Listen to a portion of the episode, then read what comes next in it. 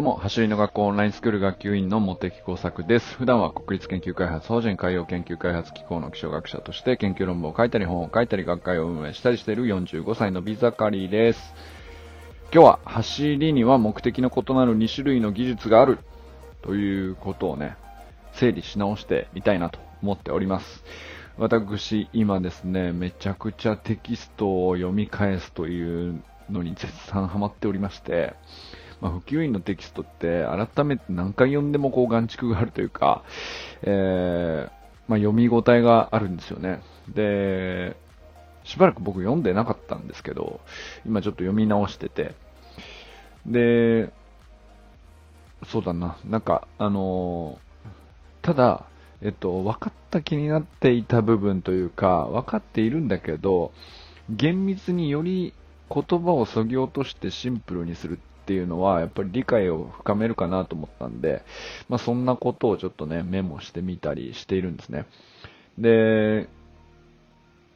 まあ、な、何のためなのか自分でもよくわかんないんですけど、あの、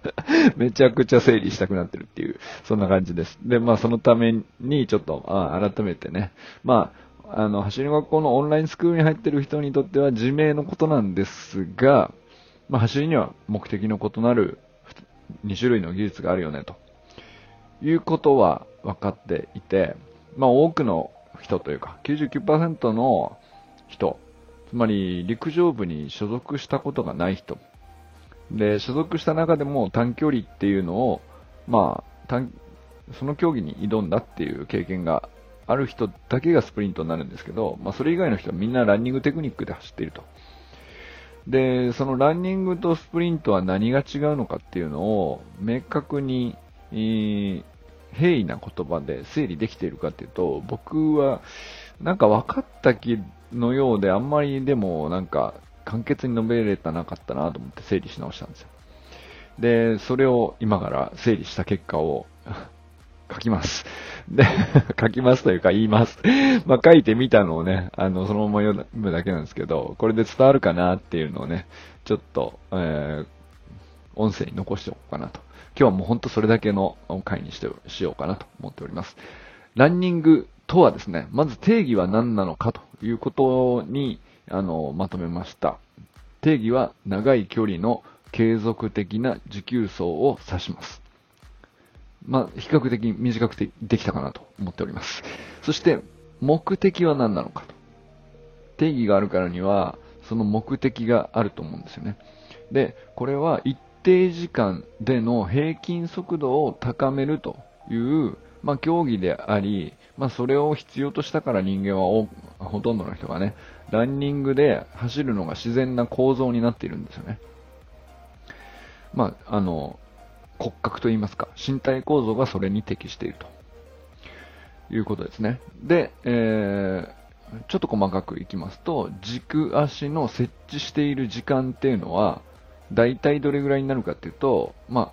あ、あの、世界記録を、マラソンの世界記録を出すような人は、なんとですね、0.1秒でした。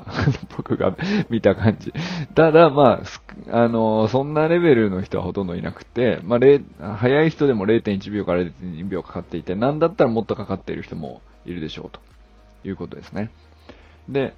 えー、じゃあ軸足じゃなくて反対側の浮いてる方の足、浮き足って言うんですけど、その膝の上がる高さっていうのも違うなと思ったんで、えー、膝の高さを比べてみます。そうすると、軸足側の太ももぐらいまでは引き上がるんですけども、なんだったらもっと低いかもしれないですね。まあ、もう膝の高さがほとんど、えー、変わらないぐらいだとジョギングって言ったりするのかなと思いますけど、まあ、ランニングって言ってそれなりにその平均速度を高めて走ろうとすると、まあ、膝は多少上がるんですけども、せいぜい太ももの高さまでだと。軸足側のね。で、足の入れ替えが決定的に違うんですけども、軸足が設置している間に、えー、浮き足が後ろから前に振られて入れ替わるという形ですね。で、腕振りは小さく楽に行って、できるだけ長く走れるように。というふうにね、まあ、エネルギーを消費しないようにバランスを取るだけの振り方になるということですね。で、一方、スプリントはどういうふうに定義できるかっていうとですね、短い距離の瞬発的な全力疾走という言葉で、えー、定義できるんじゃないかということですね。で、これは目的はですね、最高速度の限界値を高めるのが目的ですね。それによって、まあ競争であれば、より高い順位に上がっていくわけですね。最高速度が高い人ほど順位が上がり、まあそれを競っているわけです。で、軸足の設置時間が、まあその、その最高速度の限界値を高める上では0.1秒以下になるような足の使い方をするのが理想的であるということですね。そして、そのためには浮き足側の膝の高さっていうのは、軸足の股関節の高さまで引き上げるということが、あの、求められるということですね。で、足の入れ替えっていうところが決定的に違いますけども、対空中、つまり、えー、両足ともに地面から離れている跳躍期間って言ったりするんですけど、まあ、その空中でスイッチするということが大きく違います。そして腕振りは大きく強く行うことで、まあ、自分の体をより大きく前に進めるという力を発揮するということになりますね。今日はもうこれだけが整理したかった。でもどうですかね思ったより僕なりに整理し直してみたら、あの、すっきりしたなと思ってますね。で、なんか、あの、日本語では走りという、う言葉しかないなって僕も思ってたんですけど、よくよく考えて、熟語というか、漢字の熟語として考えると、持久走と全力疾走っていう言葉で言い分ければいいのかなと思いますね。ランニングは持久走、スプリントは全力疾走。なんですけど、えー、まあ日本語においても、その全力疾走と持久走での足の入れ替え方まで明確に意識して、多くの人がイメージできているかっていうとそこがないんですよね。だから、走りには目的のこと異なる2種類の技術があるってパッと言われた時に、え？ってなるっていう。まあまあなんか種目が違う、いろいろあるのはわかるけど、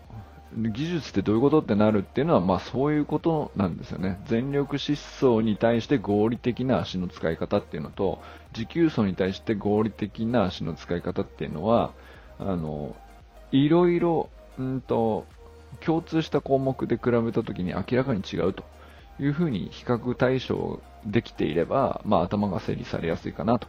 じゃあ、どの項目に対して自分は、あの、どんなトレーニングでアプローチしていくかっていうのも見えやすくなるのかなと思ったりしました。ということでね、今日は短いですけど、走りには目的の異なる2種類の技術があるということについてまとめてみました。いかがだったでしょうか？あの、わかりやすいとか、まだまだちょっとふわっとしてるみたいな、あの、ご意見ありましたら、ぜひお寄せください。